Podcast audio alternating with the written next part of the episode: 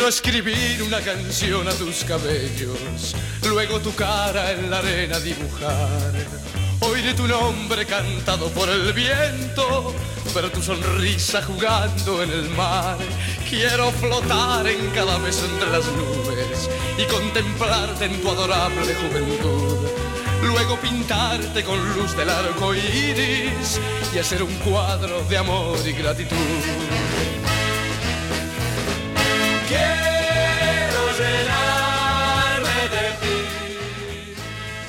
Suena Sandro aquí en Ayúdame Loco. Quiero poderte encontrar ¿Por qué? Bueno, porque es Sandro. Y porque Maru Amabile, la joven danzarina que tiene este equipo, ha preparado su Todo Loco es Político de hoy en base al gitano. Roberto Sánchez. ¡Qué hombre! ¡Qué hombre! El hombre definitivo, el señor Roberto Sánchez, Sandro.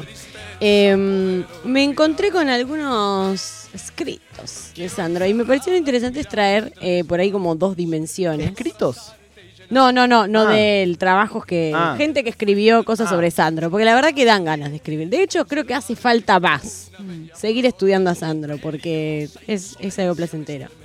Em, me pareció muy interesante como empezar a pensar un poco el inicio de su carrera con, si se quiere, el momento en parte político demográfico de Argentina, ¿no? Porque Bien. él empieza su carrera en los 60 como cantante. Eh, creo que ahí también empieza a hacer películas. Pero eh, me pareció algo súper como interesante cómo se da esta confluencia entre él siendo un joven transgresor y hermoso y todo como, ya- como algo de, de un llamado más erótico con el inicio de la juventud como una categoría política para la Argentina. No es que en los 50, en los 40 no había jóvenes, sino que lo que hoy conocemos como juventud, o sea, este, este fragmento de población que no es adolescente y no es adulto, empieza a, emerger como, como categoría social. Empieza a tener de repente la industria cultural, le empieza a hablar a esa gente eh, y no sé, la, la política le empieza a hablar a esa gente también. Eh, entonces se da como en, esa confluencia un momento en el que, una década en el que, por ejemplo, emerge el rock, en el que aparece la pastilla anticonceptiva, de repente la posibilidad de coger sin tener hijos eh, eh, existía, o también digo con este control que empieza a tener la, mujer sobre eso.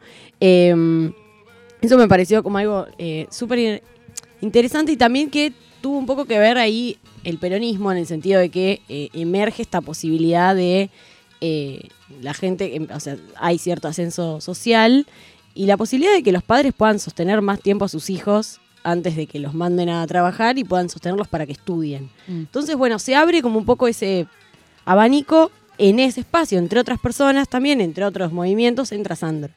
Em, bueno, él obviamente tenía como especialmente, lo tuvo en toda su carrera, pero especialmente los primeros 20 años, esta cosa más de eh, este hombre como súper erótico y, y- y que hablaba también del amor romántico, pero que estaba todo el tiempo en algún punto provocando.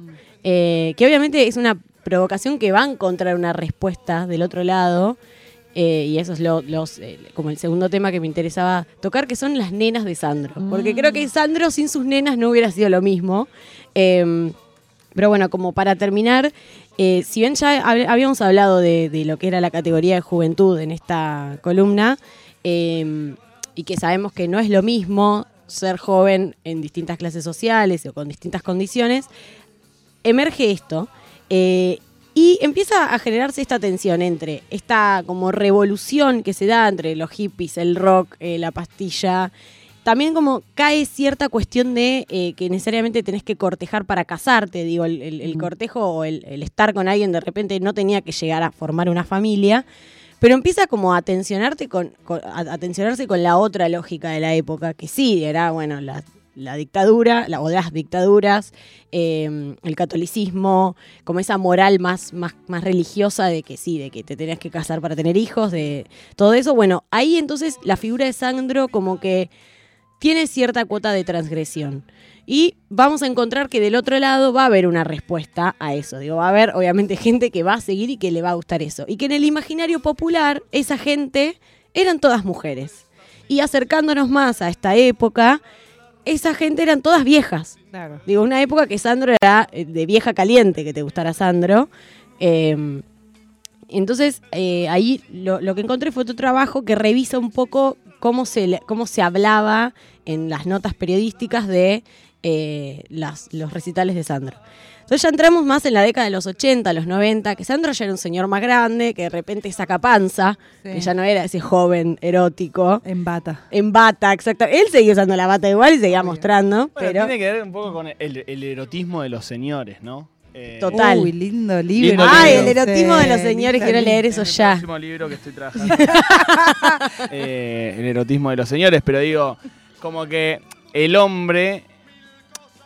La, la mujer, por ejemplo, tiene eh, eh, más esa, ese mandato social de que Hmm. a determinada edad como que pierde el erotismo. Exactamente. Y que si no lo pierde es porque es una MILF. En cambio, el hombre tiene más permitido, ¿no? Como ese erotismo de viejo, de la panza, ¿no? Camisita Sí. que se desabrocha dos botoncitos. Sí, total, el puchito. Exacto. Bueno, creo que ahí eh, diste en el, en el clavo, en esto de eh, como en el qué momento se le corta eh, la legitimación del erotismo a la mujer. Y bueno, hay algo como de esto de, de, cuando empieza a envejecer, que creo que es algo que también habla mucho, por ejemplo, Mariana Enríquez, no tan, eh, como no va tan al hueso, pero el las últimas veces la escuché hablar de que no se habla de la menopausia. Total. Y hay algo que me parece que hay ahí como cierto desenganche de la sexualidad femenina y sobre todo de la legitimación de esa sexualidad, ¿no? Que, que la, que la vieja no puede estar caliente o que es una ridiculez que la vieja esté caliente.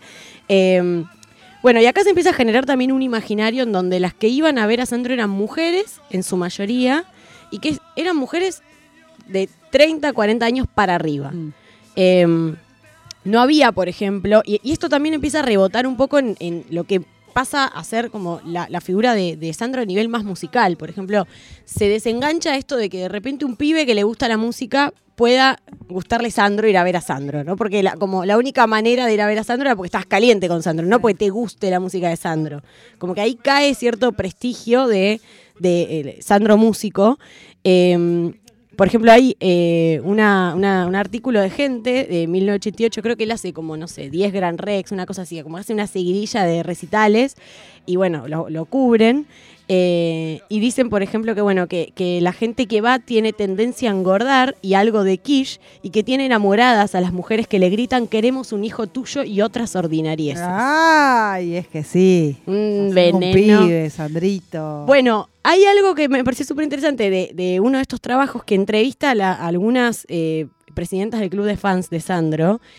Y con- constantemente lo que están diciendo es que Sandro se va a acercar a esas mujeres que no. Que no, lo, que no se le cuelguen, que no le digan esas cosas. Digo, que quizás él en, en- en el escenario pasen esas cosas o esta figura de que le tiraban la, la bombacha. Sí. Ellas dicen, yo nunca tiré una bombacha. Es como medio un mito popular. Quizás alguna tiró alguna vez. Quedó ahí congelado en el mito. Claro, pero no es que le, le caían 50 bombachas a Sandro. Al menos ellas dicen que no y que no vieron nunca a, a ninguna mujer tirando una bombacha.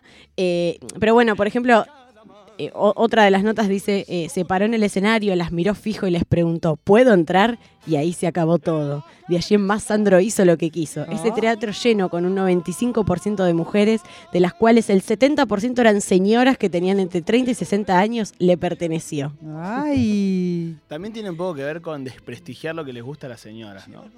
Sí. Eh, como que si le gusta a las señoras es eh, choto, Chabacano. es grasa, eh, ¿no? Como que si el público son señoras, bueno, entonces no es muy valioso. No. No, total, totalmente. Bueno, claro, est- esto tiene un poco que ver con eso de la deslegitimación de lo que es eh, Sandro como músico, ¿no? Como no hay manera de que eso esté bueno.